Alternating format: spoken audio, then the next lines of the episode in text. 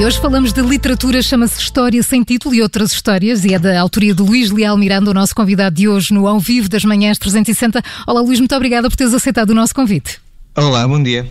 Este livro é uma antologia de contos escritos durante a quarentena num registro humorístico. Uh, o humor ajudou-te a passar melhor o período de confinamento? Uh, sim, uh, ajudou-me bastante. Uh, ajudou-me também a escrever estas coisas, porque eu, tal como muitas pessoas, quando começou a pandemia, quando ficámos todos fechados em casa, eu senti que devia fazer qualquer coisa para, para ocupar o meu tempo Uh, houve pessoas que fizeram pão, uh, eu fui escrevendo estas histórias uh, ao longo dos dias. Mas não e... fizeste pão? não, não fiz pão. Boa opção, Luís. não, mas eu, eu, basicamente eu tinha começado uma newsletter uh, pai, duas semanas antes hum. e, e a minha ideia era partilhar um texto dos muitos que eu escrevia, um por semana mas depois começou a pandemia, as pessoas estavam todas fechadas em casa e eu achei que era uma boa oportunidade. Ou seja, eu podia fazer uma boa ação partilhando estas histórias divertidas todos os dias. E foi assim que eu fiz, se não me engano, durante 32 dias. Portanto, 32 a newsletter, os testes iam aos dias úteis. Hum. Depois, uh, aqueles que eram os melhores, uh, desses 32, eu juntei-os todos neste livro. Só que ficaram 26, não é?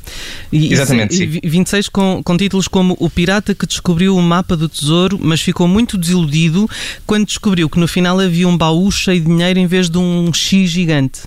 Sim, é, é, incrível porque há, há, histórias cujo título é quase maior do que a própria história. não, não é o caso, não é o caso. Mas a, é minha, caso. a, minha, preferida é uma meia descanso e uma meia desporto que ficaram esquecidas na máquina de lavar. Eu, eu, eu pergunto se de alguma forma fizeste histórias que dessem uh, para crianças e para adultos. Pois, isso é uma questão engraçada. Eu, eu, eu, não sei, eu faço estas histórias, depois as pessoas. Eu sei que há crianças que gostam muito delas, uhum. eu depois, entretanto, tenho feedback assim, de alguns leitores de, de crianças que fazem desenhos e que enviam. Uh, isso é muito engraçado. Eu não as faço a pensar em crianças nunca, mas acho que elas têm um apelo como são coisas assim muito imaginadas e vá lá inverosímimas, não é? Uhum. Um, e tem, tem personagens que estão mais associadas à ficção infantil, mas por exemplo, uma meia, a meia descanso e a meia desporto que ficam perdidas na máquina de lavar tem uma conversa muito séria, não é? Sobre tem, vida, tem uma conversa séria sobre a vida, sim.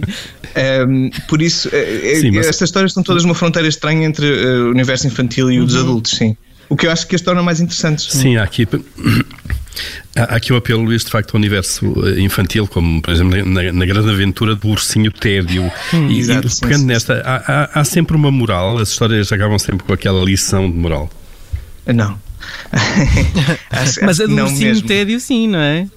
O Teddy, sim, o Teddy tem uma altura em que ele se revolta um bocado, não é? Porque ele, ele gosta de, de não fazer nada, mas tipo, não peçam para trabalhar das 9 às 5, Exato. não é? Claro. Isso é outra coisa.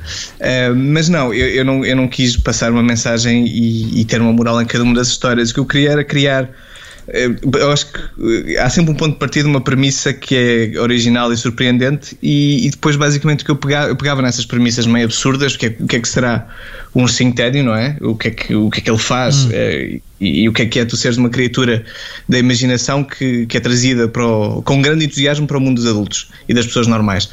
Um, há uma premissa e eu tento esticá-la até ao, ao, ao, seu limite, ou seja, tento levá-la o mais longe possível.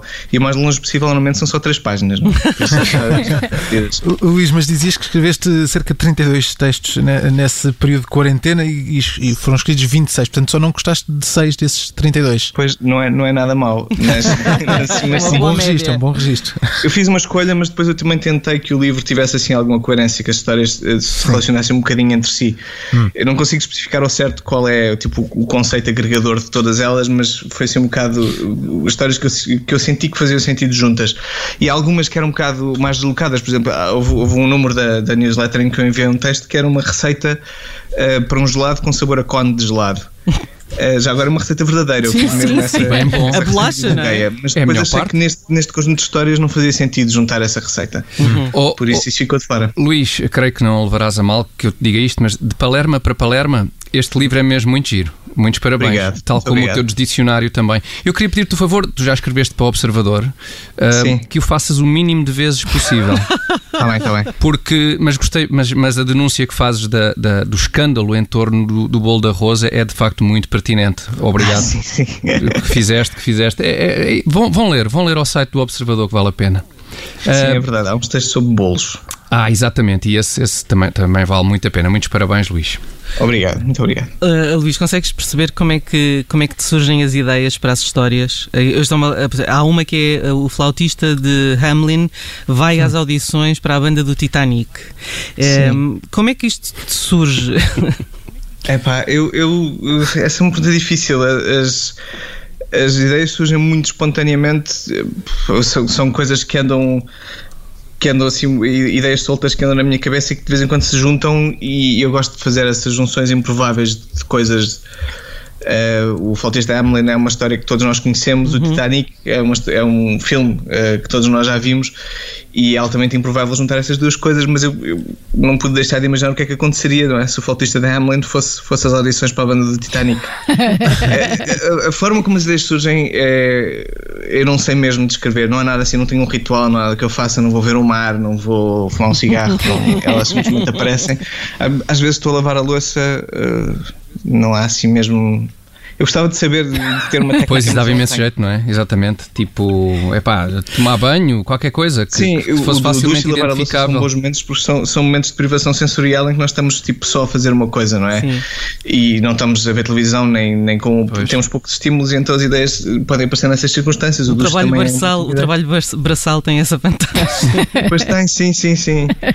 o escritor Luís Leal Miranda, no Ao Vivo das Manhãs 360, tem novo livro, História Sem Títulos e Outras Histórias. São 26 dois contos e tem ilustração de André Ruivo. Uh, Luís, muito obrigada por ter estado connosco na Rádio Observador. Obrigado, Obrigada, um bom dia.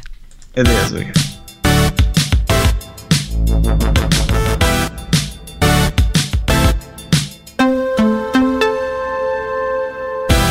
Obrigada por ter ouvido este podcast. Se gostou, pode subscrevê-lo, pode partilhá-lo e também pode ouvir a Rádio Observador online em 98.7 em Lisboa e em 98.4 no Porto.